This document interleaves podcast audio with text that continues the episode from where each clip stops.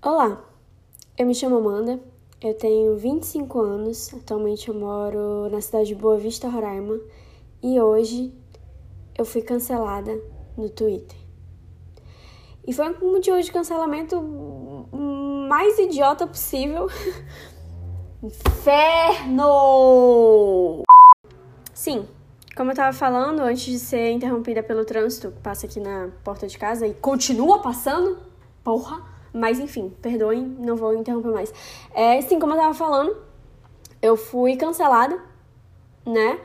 E isso foi um motivo de grande vergonha, grande tristeza para mim e foi o motivo mais idiota do mundo. Para quem me conhece, quem me segue no Twitter, sabe que eu sou uma grande aficionada pela Manu Gavassi. Eu adoro ela, acho ela uma visionária, engraçadíssima, linda, é, acho ela incrível todo mundo sabe dos meus amigos mais próximos e os meus seguidores no Twitter que eu assisti toda a série Garota Errada e achei engraçadíssima. Inclusive, estou ansiosamente esperando que ela saia é, do, do BBB para que eu possa ver o resto da série porque é maravilhoso, é muito engraçado. Ela é muito irônica, ela é maravilhosa.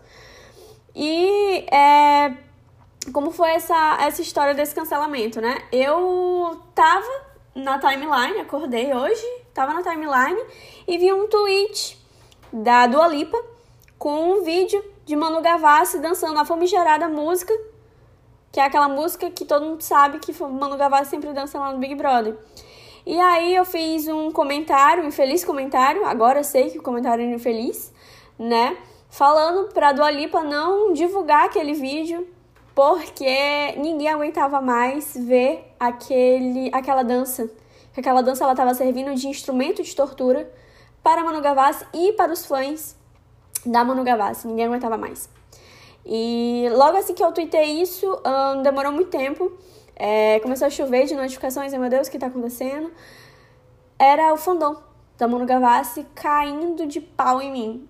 Eu fui escorraçada da internet, eu fui maldita eu fui. É, a minha geração, meus antepassados, eles estão com vergonha de mim, pelo tanto de coisas que falaram de mim. E eu me senti muito triste. Eu me senti muito triste. Eu sempre achei muito engraçada essa problematização das, das pessoas serem canceladas por qualquer besteira. E quando, é, quando foi comigo, eu senti na pele o quão doído é. Por mais idiota que seja o motivo, e eu passei na verdade, bastante tempo rindo de todos os comentários. Mas agora, é, antes de dormir, eu fui reler tudo de novo e acabou que eu fiquei triste. Fiquei triste. Meu coração tá doendo.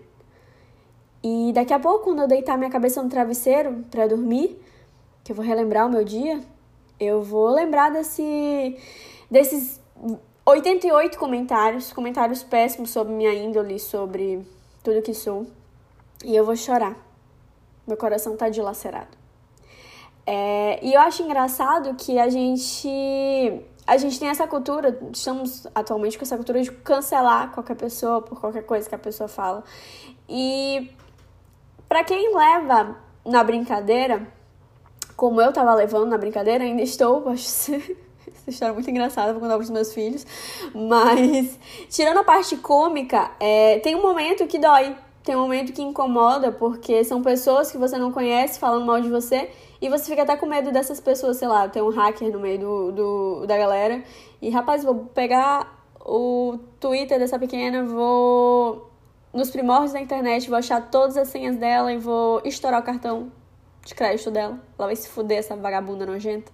E eu fiquei com muito medo também de, de ser perseguida na internet. Mas o que eu quero dizer com tudo isso? Essa cultura de cancelamento ela é tóxica. É uma cultura de cancelamento que até para as pessoas que uh, não levam isso a sério, acaba que incomoda, acaba que machuca. De certa forma, imagina as pessoas que levam isso a sério. Eu tava vendo também, depois dessa, desse acontecimento todo, a Ivy acabou de sair do Big Brother. É, a saber, eu tô gravando no dia... Não sei que dia é hoje, de, de, de número, mas sei que hoje é um domingo, que a Ivy saiu. E aí você vai saber qual é o dia. Uh, mas enfim, a Ivy acabou de sair do Big Brother. E eles fizeram a edição de hoje fez um VT muito fofo dela, com ela se redimindo de todas as, as loucuras que ela falou.